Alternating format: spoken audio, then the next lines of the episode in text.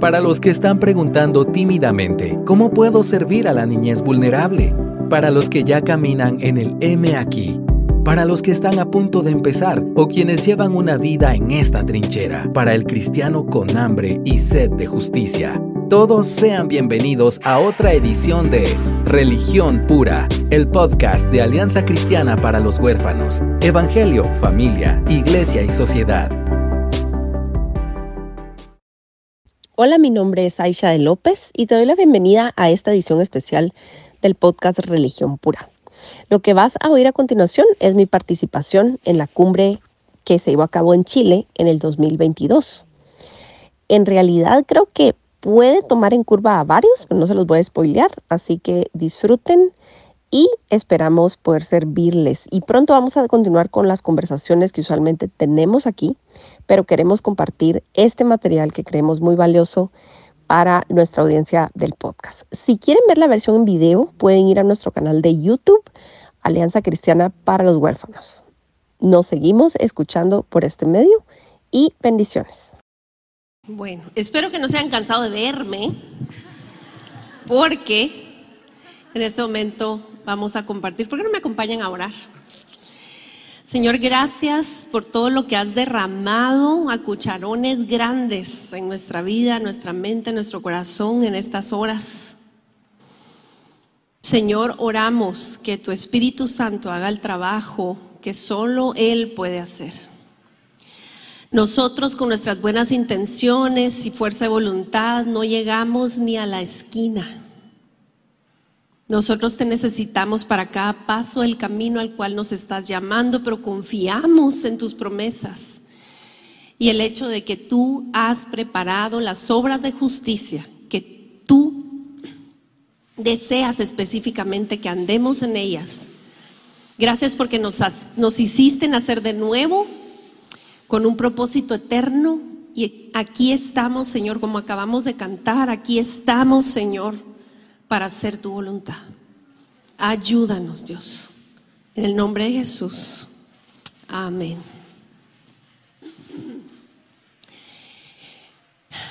Como pueden ver, es tanto lo que podemos exponer, es tanto lo que podemos contar para inspirar, para animar y queremos que realmente ustedes se lleven claro el mensaje de que una vida importa. Y quiero ahora decirles que todos podemos hacer algo. No hay nadie en la familia de Dios que esté de extra. No existe tal puesto en el reino de Dios. Dios tiene un trabajo en donde tú estás sembrado. Cuando viajo me encuentro con gente bien cariñosa y Dios me ha puesto básicamente a abrir la boca y a escribir palabras. Soy de palabras y el Señor está usando las palabras que me ha dado en medio de hablado o escrito. Y me asombra aún que a la niña que regañaban todo el tiempo en el colegio, señorita García, cállese. Señorita García, por favor, guarde silencio. Señorita García, venga para acá, por favor. Yo en la primera fila le hablaba al aire. Y cómo el Señor redime todas las cosas y ahora usa mi boca porque a Él le ha placido y Él es bueno. Y aquí estoy frente a ustedes en Chile para hablar de algo que creo que tiene impacto eterno. Cuando salgo de viaje, entonces me encuentro con gente que me quiere y me expresa su cariño y su admiración y siempre es un reto para mí porque yo no quiero que me idealicen de ninguna manera. Cuando me preguntan cómo hace todo lo que hace, es que qué linda y hace esto y hace el otro. Toda mi vida he sido grandemente ayudada. Yo estoy aquí porque hay una mujer virtuosa, maravillosa, que ha sido provisión de Dios para nuestra familia, que se llama Hermi, que es mi mano derecha, a veces mi izquierda y la mitad de mi cerebro.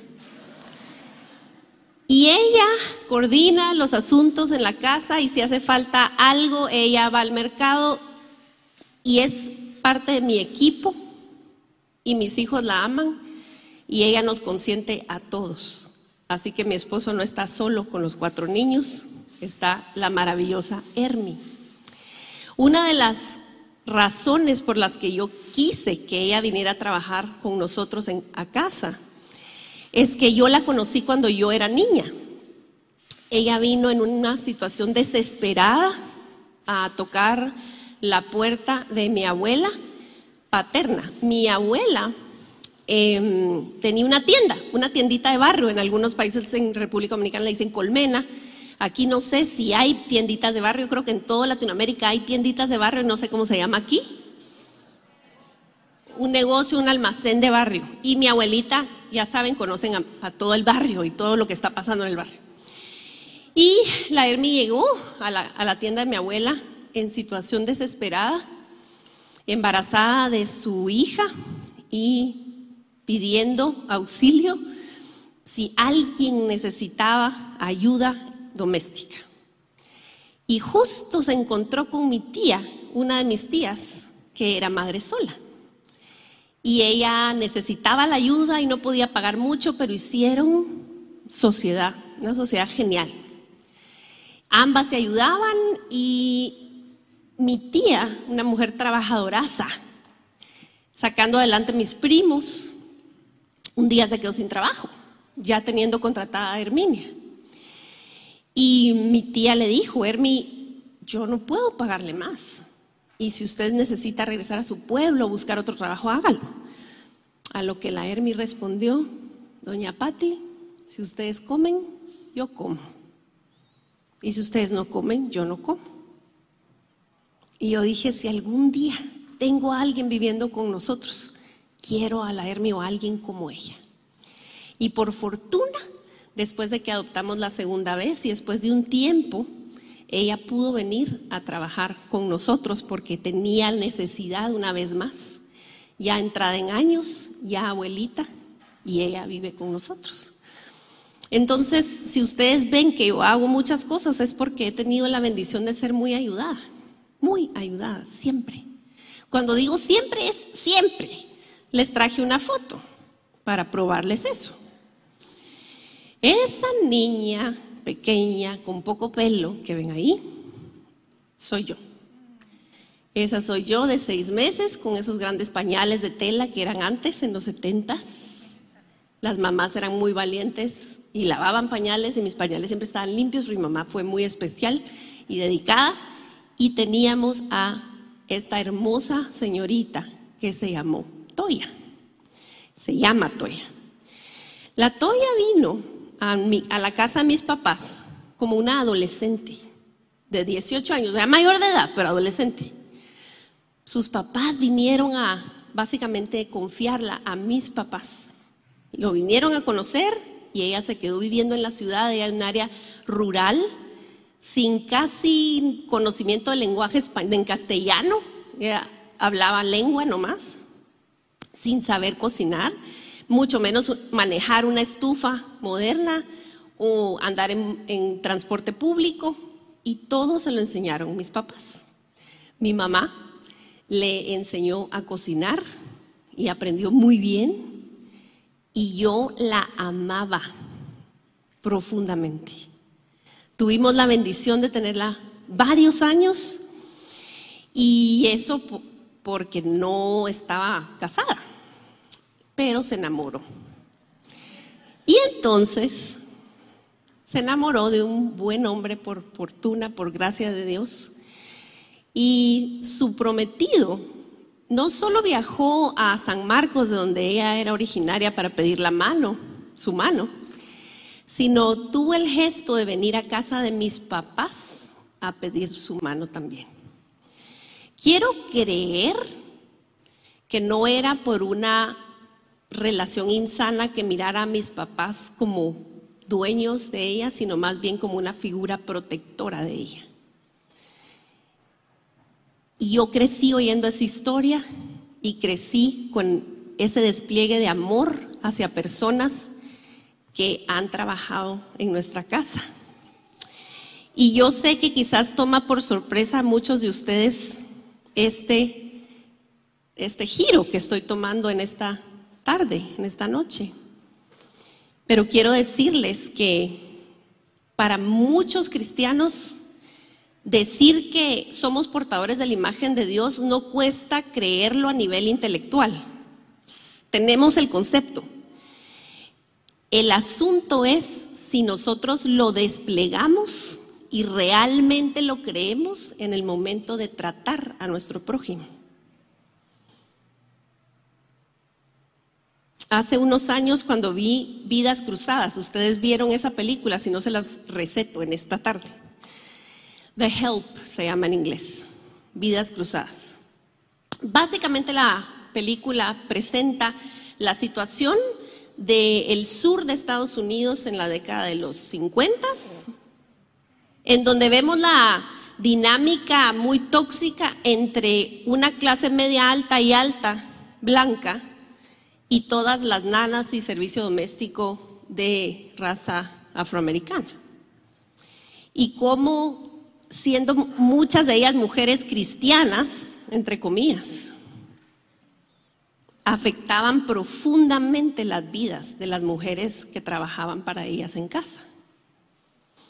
Lo que más me impresionó y me quebrantó y me dejó pensando por meses es que cuando yo vi esa película de, de 1950 de Estados Unidos, yo vi a la Guatemala de hoy y quizás partes de Latinoamérica que no conozco. Y me rompió el alma, porque hemos llegado a normalizar el, utilitarismo. Usamos a las personas y decimos que somos portadores de la imagen de Dios, pero lo negamos en la práctica con gente que ya tiene contacto con nosotros a diario. Muchos de ustedes vinieron pidiéndole sinceramente al Señor que les muestre qué área de servicio tiene para ustedes. Pero quiero decirles que su área misionera ya está enfrente de su nariz. Y la gente más vulnerable ya ha cruzado miradas con ustedes. Es necesario que nosotros reflexionemos sobre cómo tratamos a aquellos que jamás podrían ganarnos en un juicio, porque hay una distinción de poder muy grande. ¿Cómo, ¿Cómo tratamos al que no podría nunca pagarnos de vuelta? O mucho menos enfrentarnos de ninguna manera porque se sienten menos. El trato que le damos a un débil refleja lo que nosotros realmente creemos y al Dios que realmente servimos. Porque una cosa es lo que decimos creer y a quien decimos seguir y otra cosa es lo que hacemos al caminar que confirma o niega eso que decimos creer del concepto a la encarnación hay un trecho. Nuestra oración es que ese trecho cada vez sea menor y que de manera humilde examinemos nuestros corazones para pensar, es verdad, es verdad que yo veo en mi prójimo a la imagen de este Dios verdadero que hizo el cielo y la tierra. Hace pocos meses estuve en una cena en donde habían muchas esposas jóvenes, chicas recién casadas o, al punto de casarse, y la conversación se giró en torno al tema de, de la ayuda doméstica. Y cómo empecé a escuchar un tono sutilmente despectivo, sutilmente yo soy dueña. Sutilmente yo soy más. Sutilmente yo me burlo. Eso no puede ser entre nosotros. Eso no puede ser entre nosotros. Cómo tratamos a quien no puede pagarnos o que tiene menos poder que nosotros para defenderse revela nuestro verdadero carácter. Y saben una cosa, el hecho de no ser todopoderosos y necesitar de los que consideramos débiles o menos que nosotros. El hecho de necesitar a alguien así en nuestra vida para llevar a cabo las labores más vistosas. Yo estoy aquí en la plataforma, Pero hay una mujer que está doblando la ropa de mis hijos ahora. Se los pongo más crudo. Ustedes y yo a veces se nos, tenemos la ilusión de poder y creemos que somos más por lo que hacemos vistosamente en plataformas y con títulos y en prácticas privadas, el gran abogado, la gran maestra, el gran licenciado. Pero la que guarda los secretos de su familia es la que le sabe dónde va su ropa interior. Pero a ella no, no le damos el beneficio de la duda, ni la dignidad, ni la gratitud. Es una cuestión de, de sabiduría, considerar a esa ayuda en la forma en la que sea en su vida, como una muestra de gracia de Dios porque nos mantiene cimentados en la verdad de que nosotros no podemos hacerlo todo. Nos debería de dar mucha, mucha gana de alabar a Dios porque reconocemos que no podemos hacerlo todo y que necesitamos la ayuda de alguien más que está dispuesto a hacer el trabajo que muchas veces yo no hago. Es una bendición porque provoca humildad. Si no, acordémonos de la historia que voy a parafrasear nada más de Según de Reyes, aquel gran general, Naamán, pero que resultó con lepra. Su historia dio un giro completamente, un giro impresionante y milagroso, porque una chica israelita al servicio en su casa le pasó el norte, como decimos en Guati le pasó el chivo, el tip, de que allá en su tierra había un profeta.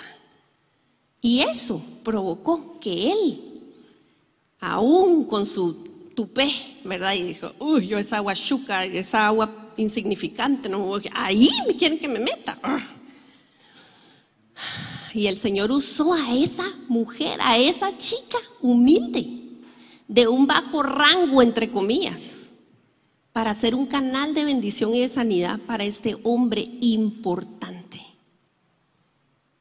deberíamos de abrir más los ojos y pedirle al Señor que nos muestre esos débiles que señalan la lepra de nuestro corazón.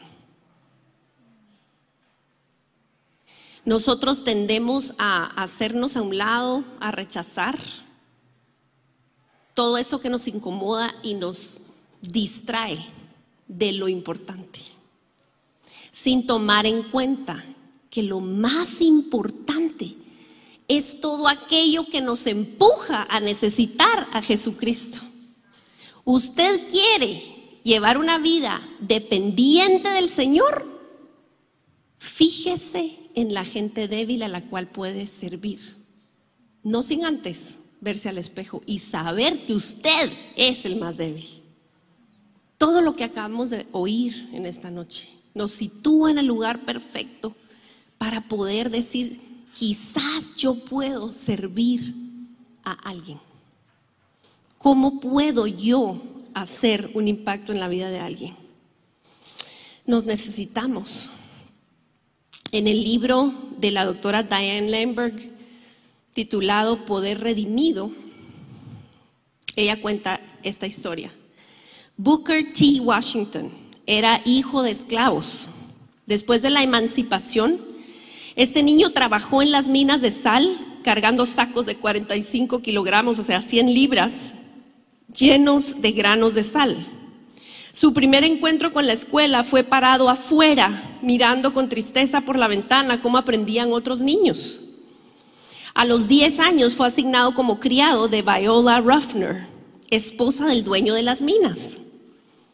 Ella observó su inteligencia y entusiasmo por aprender y lo ayudó a aprender a leer y le dio tiempo libre todos los días para que asistiera a la escuela. Washington fundó el Instituto Tuskegee, la cual se convirtió en una universidad líder en Estados Unidos. Él denunció las relaciones raciales durante las él denunció las relaciones raciales durante la era de Jim Crow y fue el primer afroamericano invitado a la Casa Blanca.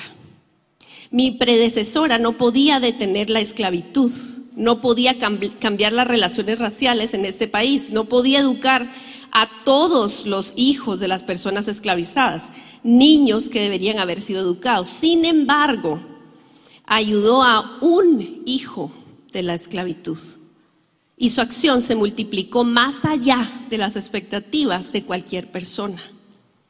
Una a una, miles de vidas y muchas generaciones fueron cambiadas porque un niño pequeño aprendió a leer. De la misma manera, debemos ser una presencia en los sistemas del mundo para la gloria de Dios. Así que, recuerde esto, es vital que vea de verdad y con claridad y llame a las cosas por su nombre correcto. No se deje anestesiar por los llamados buenos sistemas y no se deje controlar por los malos y no sea cómplice de una ceguera deliberadamente elegida. No se siente creyendo que no hay esperanza, pensando que el problema es demasiado grande y que el cambio nunca llegará. Eche sus raíces profundamente en la palabra de Dios escrita y hecha carne. Inclínese ante aquel que gobierna los reinos del cielo y de la tierra para que Él lo haga a su semejanza y luego, como Él, lleno, lleno de su gracia y verdad, salga, hable, toque, ame y ayude uno a uno. Él multiplicará lo que usted hace. Una vida sí que importa. Y Dios ve. Usted pero ¿qué, ¿qué me está hablando de ayuda doméstica? ¿O del portero? ¿O del jardinero del edificio? ¿Cómo así? Yo vine aquí por una misión. ¿Sabe cómo se mide el éxito en el reino de los cielos? Fidelidad. Fidelidad. ¿Y cómo se nota en la práctica lo que uno realmente cree? Aterrizándolo a todo esto que estamos y reflexionando en este momento. ¿Cómo percibe la familia de la persona que tienen ustedes cerca? Que quizás es el vulnerable, es el débil, es la señora que ayuda en aquí o allá en la oficina, o el jardinero, o el portero, qué sé yo. ¿Cómo percibe la familia que su tía o su mamá o su hermana esté trabajando con nosotros? Porque el impacto se tiene que medir en la familia del que tiene contacto con nosotros. ¿Sienten alivio? Tan solo hace unos meses, mi hermana por fin se atendió un golpe que tenía años desatendido en uno de sus deditos pequeños. Empezó a ser un problema. Se quebró el dedo hace años y se lo dejó desatendido y ahora estaba empezando a tener consecuencias. Y buscando en el directorio del seguro, porque usted sabe que los seguros tienen sus reglas, porque Dios quiere santificarnos. Y entonces ella buscando una especialista, una traumatóloga especial, un traumatólogo especialista en ese directorio, ah, dijo, bueno, esta doctora tal cosa hizo cita, llegó y le llamó la atención su apellido. Y bueno, tuvo la consulta, le pareció muy excelente profesional, acordar, le explicó todo acerca de la operación, acordar una fecha, no sé qué. Y le dice al final de la consulta, doctora, una pregunta. ¿Por casualidad su mamá no se llama Toya? Sí, mi papá Fernando. Resulta que la doctora que operó el pie de mi hermana tantos años después es hija de nuestra amada Toya, que estuvo en casa de mis papás, que llegó sin saber español, ni manejar la estufa, ni montar un bus. Y quiero creer que mi familia tuvo algo que ver en que esta mujer pudiera ser una madre para sus hijos. ¿Cómo hemos normalizado que cierto rango, que ciertas familias se merecen casi ser separados? ¿Cómo nos hemos desensibilizado para pensar que estamos haciendo un favor dándole un trabajo mientras sus hijos están viviendo a saber qué lejos de ella. Hermanos y hermanas, si nosotros somos la luz y la sal del mundo, se va a ver en cómo tocamos la vida de los que ya están en contacto con nosotros. Se va a ver en cómo nosotros escuchamos sus historias, no solamente les damos los buenos días, en donde vemos el valor de esa persona como digna porque porta la imagen de Dios, donde no nos conformamos con darle su salario, que espero sea un salario justo, sino que usted se preocupe por su entorno familiar y vea la cantidad de oportunidades que Dios le ha dado a través de esa relación para impedir la separación. Si más cristianos en contacto con, con, especialmente mujeres vulnerables, pero familias vulnerables, hiciéramos el trabajo que Dios nos está mandando, hubiera menos separaciones, menos casos en cortes, menos necesidad de institucionalización, porque alguien escuchó la historia e impidió de alguna manera esa separación. Si más personas en Latinoamérica pudieran captar que donde son necesarios es donde están, una obediencia a la vez, podríamos ver florecer no solo la familia, porque por bella que sea es temporal, pero el Evangelio. Nos reconocerán por nuestro amor entre nosotros y eso incluye gente que nos incomoda. ¿Cómo viven las personas débiles la relación con nosotros? Si yo entrevisto a alguien que trata con usted a diario, podría dar fe de su fe. No solo porque sermoneo, ando con la Biblia y pongo prédicas y música cristiana en el radio, pero por cómo le trato, le escucho, intervengo en lo prudentemente que puedo para hacer una diferencia. Sea adoptando, acogiendo, siendo mentor, pero escuchando a la señora vulnerable, al joven solo, al que se sienta atrás en la iglesia y huye al final.